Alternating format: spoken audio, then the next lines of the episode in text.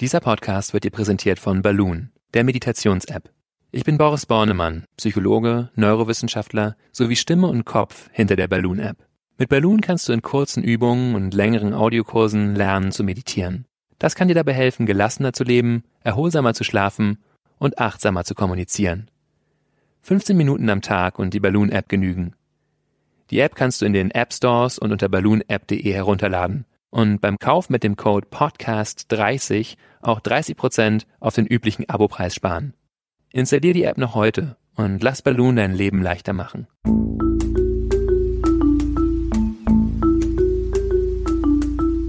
Verstehen, fühlen, glücklich sein mit Sinja Schütte und Boris Bornemann.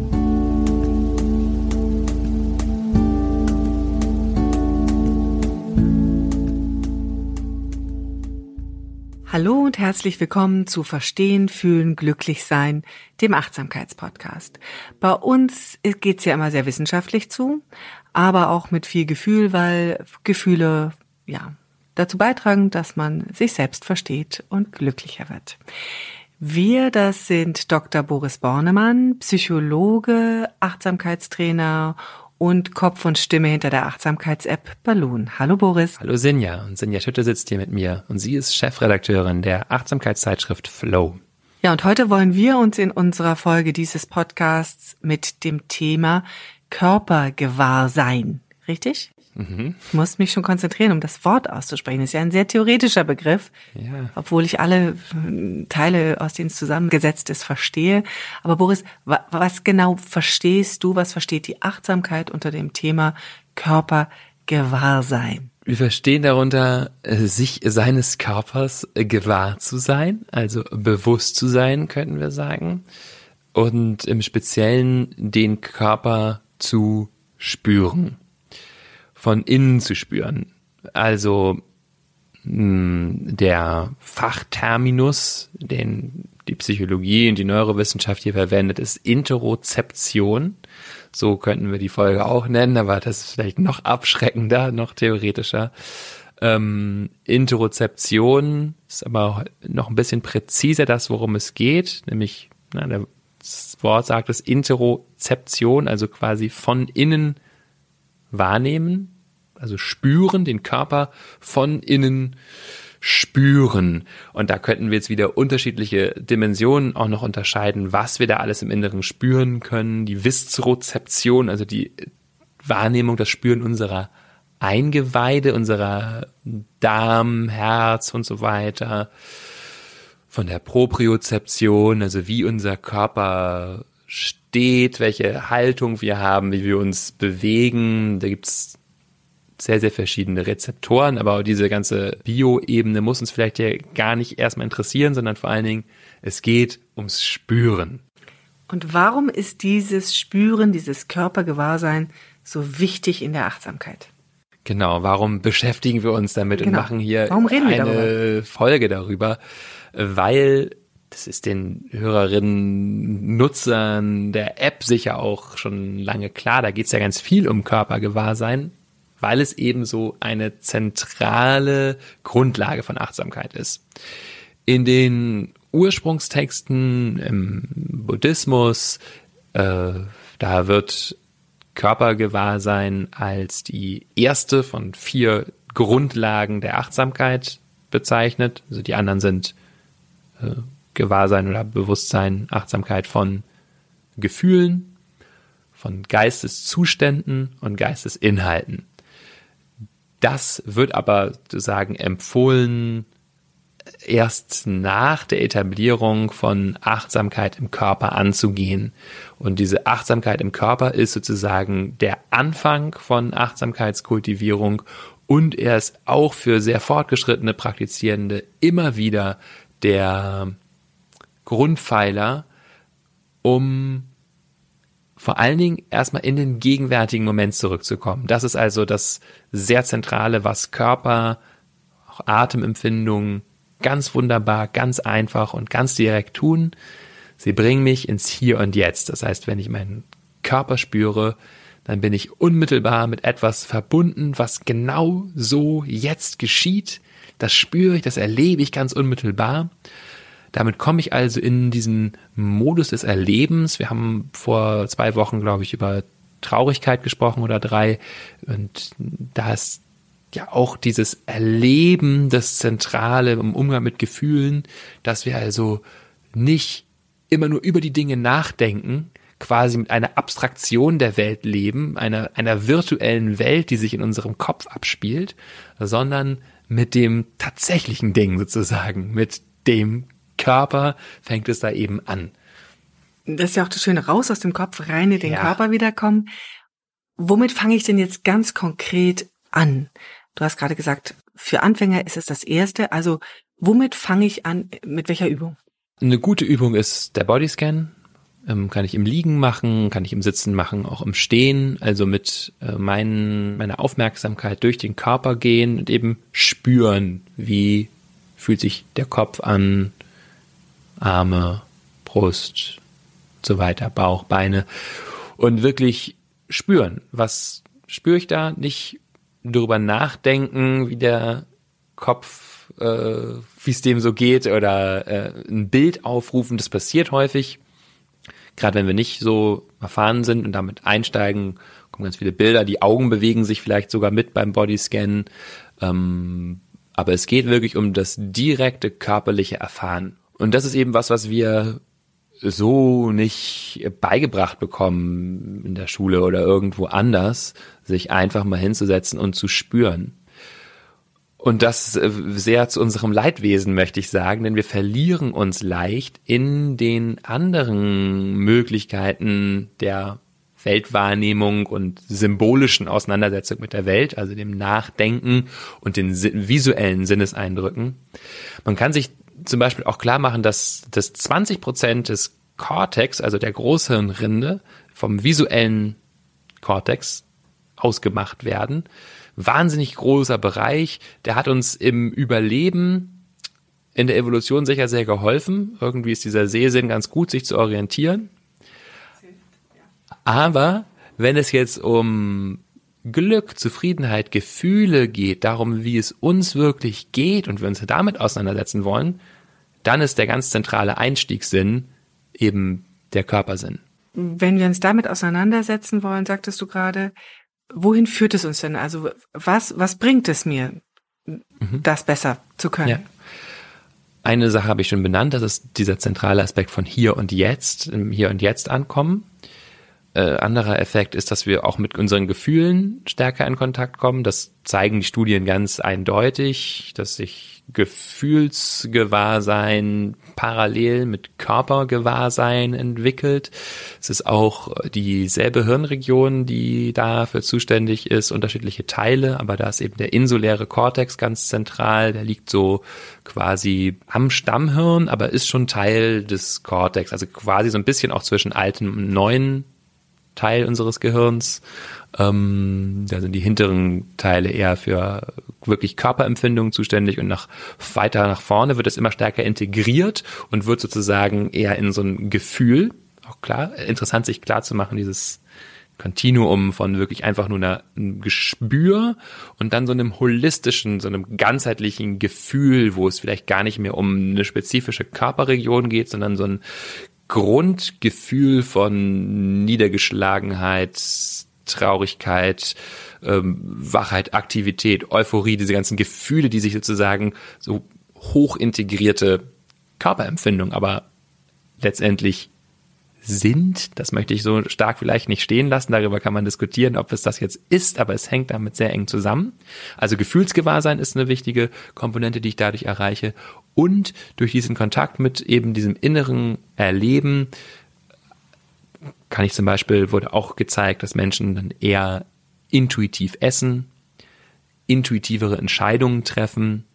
Sie sind eben mit größeren Teilen ihres Inneren in Kontakt. Wir sind ja nicht äh, diese äußere Form, für die wir uns häufig halten, sondern da ist ja ganz viel im Inneren, was wir eben leider häufig vernachlässigen. Ich möchte noch mal einen Schritt zurückgehen. Ähm, du hast gerade gesagt, die großen Gefühle lassen sich sozusagen auf der Körperebene abbilden und die kann ich dann dort erleben.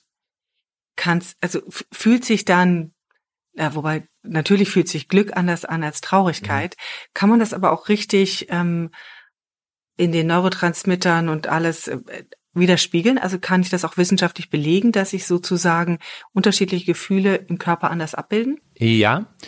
Ähm, die schönste Studie dazu ist eigentlich eine, die jetzt gar nicht mit so sehr neurowissenschaftlichen Methoden arbeitet, sondern wo Menschen einfach auch in unterschiedlichen Kulturen gefragt wurden, wie äh, äußern sich diese Gefühle bei dir im Körper, wo wird es eher warm, aktiv, bewegt und wo wird es eher weniger bewegt, kalt, taub und so weiter. Und das ist auch über die Kulturen hinweg relativ gleich.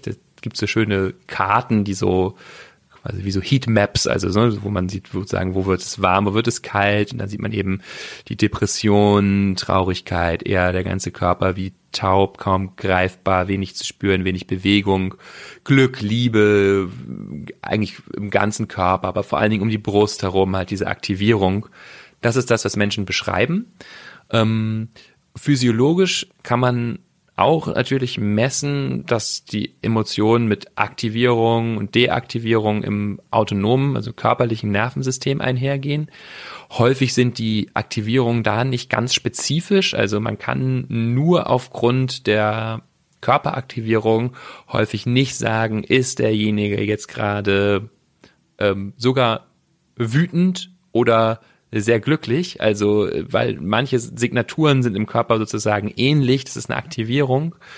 Ähm, da muss ich dann also noch Hirndaten, Transmitter und so weiter dazu nehmen, um das zu unterscheiden. Aber wir können schon sehen, ja, die Gefühle schlagen sich alle unterschiedlich im Körper nieder und mit einigen Achtsamkeitstraining können wir diese unterschiedlichen Signaturen eben auch im Körper ganz gut wahrnehmen.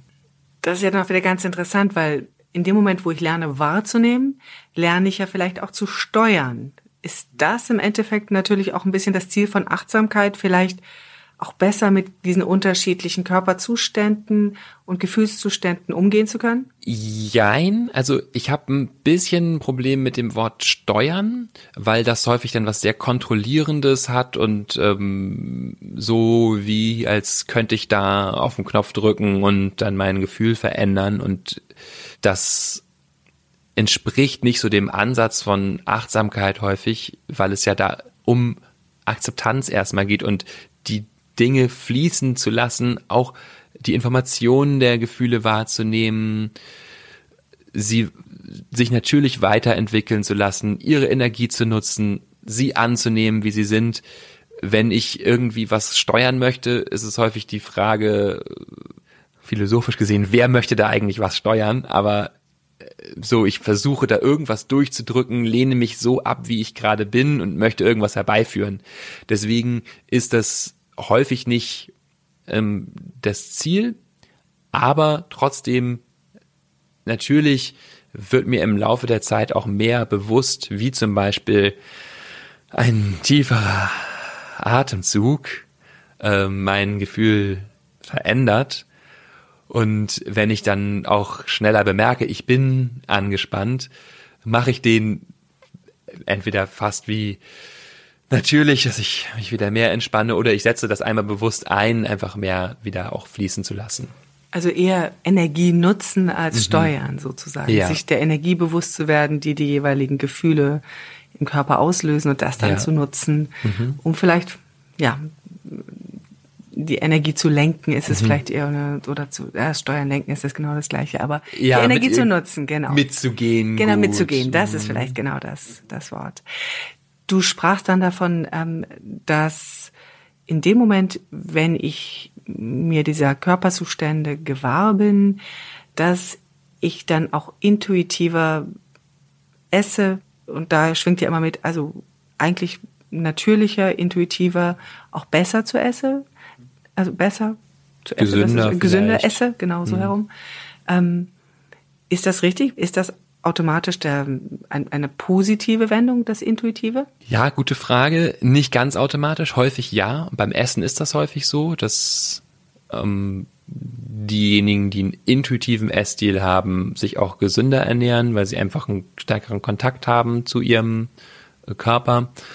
Gibt da was ansonsten intuitive Entscheidungen angeht, die durch den Körper bestimmt sind, auch verschiedene andere Studien, die zeigen, manchmal bin ich natürlich auch in die Irre geleitet durch meine im Körper gespeicherten äh, Bewertungen. Also ja, man kann es nicht immer äh, sagen, dass eine Körper, äh, eine Entscheidung, die sozusagen vom Körper ausgeht, gut ist. Ich, der braucht da schon eine Balance aus Gefühl und, und Kopf häufig auch. Also mir fällt natürlich sofort dazu dass das Bauchgefühl ein, ja. das viel zitierte.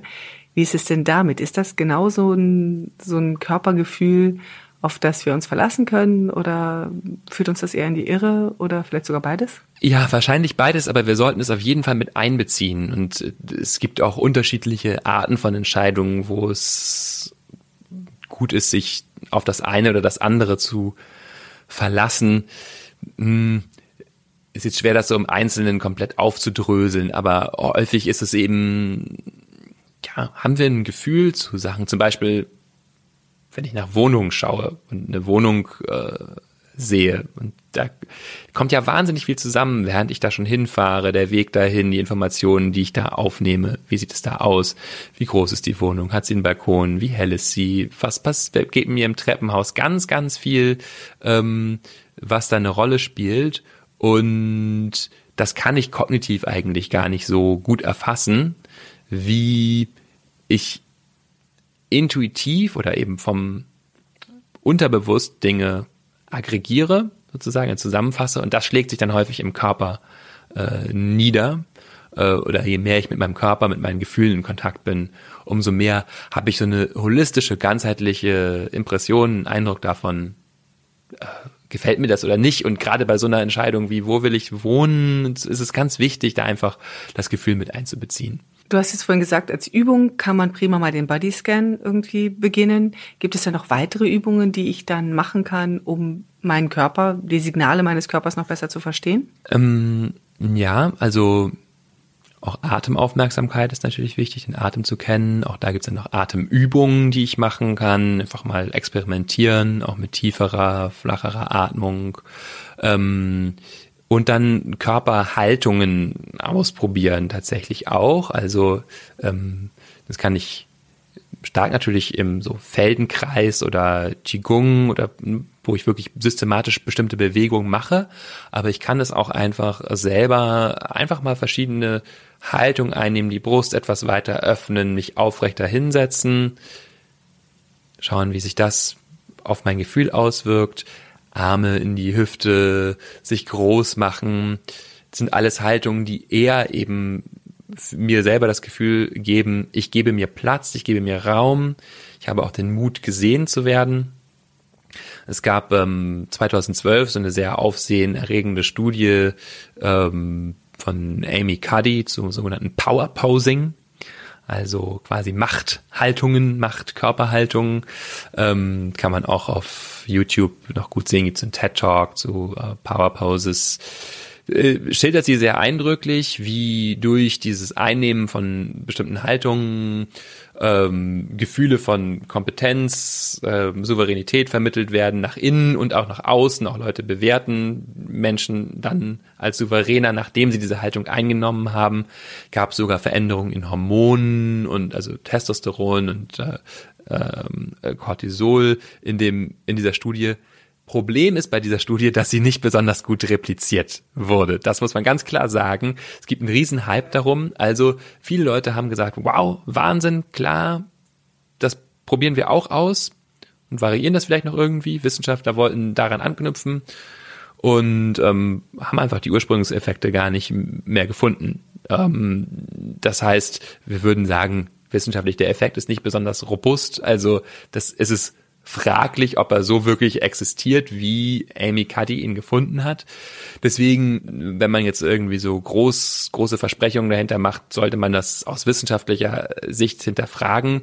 Aber für sich selber, denke ich, kann man das gut ausprobieren mal, wie unterschiedliche Körperhaltung, unterschiedliche Gefühle vermitteln. Das ist auch unstrittig, dass das der Fall ist. Gibt zum Beispiel gut replizierte Studien, wo Menschen einfach einen Stift ins, äh, sie klemmen sich einen Stift zwischen die Zähne, sodass sie quasi zum Lächeln gezwungen sind. Und dann sehen sie Cartoons, Menschen, die, die mit diesem Stift im Mund das schauen, finden die Cartoons lustiger, weil sie halt lächeln. Ähm, solche Effekte sind, ja, die sind ganz gut äh, eindeutig. Also natürlich hat unser Körper eine, und die Haltung unseres Körpers einen starken Einfluss darauf, wie wir uns fühlen. Und wenn wir uns dessen gewahr sind, können wir das schon auch bewusst einsetzen und merken, hm, mich mal ein bisschen aufrichten, wieder ähm, vermittelt mir doch innerhalb von wenigen Sekunden häufig ein anderes Gefühl. Das bedeutet, dass wenn ich im, in der achtsamen Übung mir meines Körpers bewusster werde, kann ich sozusagen ihn für mich auch nutzen, um mich zum Beispiel mal in eine andere Stimmung zu bringen oder in eine, ja, aufzuwecken vor einer, mhm. vor einer Präsentation oder irgendwie sowas. Das heißt, eigentlich werde ich einfach, meine, mein Körper wird mir vertrauter und dadurch kann ich eigentlich mir gewisse Dinge im Leben erleichtern. Ja. Ist das zu kurz dargestellt oder? Nee, das, das ist auf jeden Fall eine der sehr hilfreichen äh, Wirkungen davon, sich des Körpers bewusst zu sein. Und ähm, welche hast du noch? Weil wir kommen langsam zum Ende unseres ja. Podcasts und weil ich weiß, dass du immer noch einen hast, ist jetzt hier die Frage, was ist noch wichtig? Also kurz vielleicht noch einfach die Unterscheidung, dass ähm, dass wir sprechen jetzt hier immer über äh, das innere Spüren des Körpers, das ist eben das Zentrale. Worüber wir jetzt nicht geredet haben, ist das Körperbild oder Körperschema, was wir haben, was bei vielen Menschen, gerade die Essstörung haben, Anorexie, Bulimie, verzerrt ist. Ähm, das heißt, es sind Vorstellungen. Auch da wissen wir, dass es helfen kann, sich wieder des tatsächlichen Körpers durch direktes Spüren bewusst zu werden um quasi diesen Verzerrungen äh, entgegenzuwirken. Ähm, das ist äh, vielleicht noch so eine kleine Randnotiz. Und ansonsten möchte ich am Ende einfach gerne nochmal wieder auf den Anfang zurückkommen, denn wir haben jetzt wirklich über diese direkten Wirkungen von Körpergewahrsein geredet, äh, wo mir das unmittelbar hilft.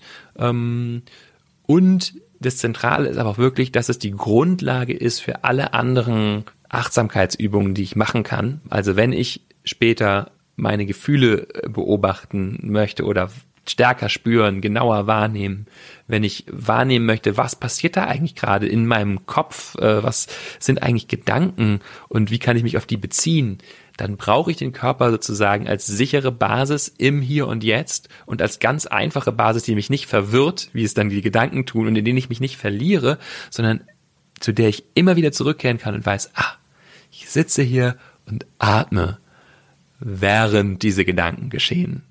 Und da ist der Körper wirklich unser, unser sicherer Hafen und deswegen lohnt es sich so, sich tief mit ihm vertraut zu machen.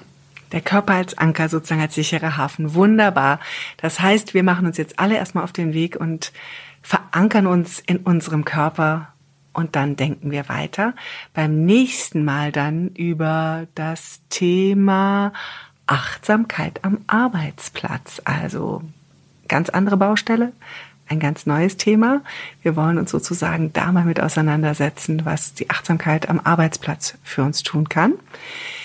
Bis dahin bitten wir euch aber nochmal uns Feedback zu geben. Schreibt uns gerne unter unserer E-Mail podcast at balloonapp.de, was euch beschäftigt, worüber wir hier nochmal sprechen sollten. Gebt uns Feedback, was wir sonst noch durchdenken sollten. Und natürlich freuen wir uns auch, wenn ihr uns bewertet bei iTunes oder Apple Podcast, weil dann finden uns noch viel mehr Menschen und wir können hoffentlich mit den Gedanken, die wir hier durchdenken und äh, durchdiskutieren, noch viel mehr Menschen inspirieren. Vielen Dank fürs Zuhören und bis zum nächsten Mal. Tschüss. Tschüss. Das war Verstehen, Fühlen, Glücklich Sein, der Achtsamkeitspodcast.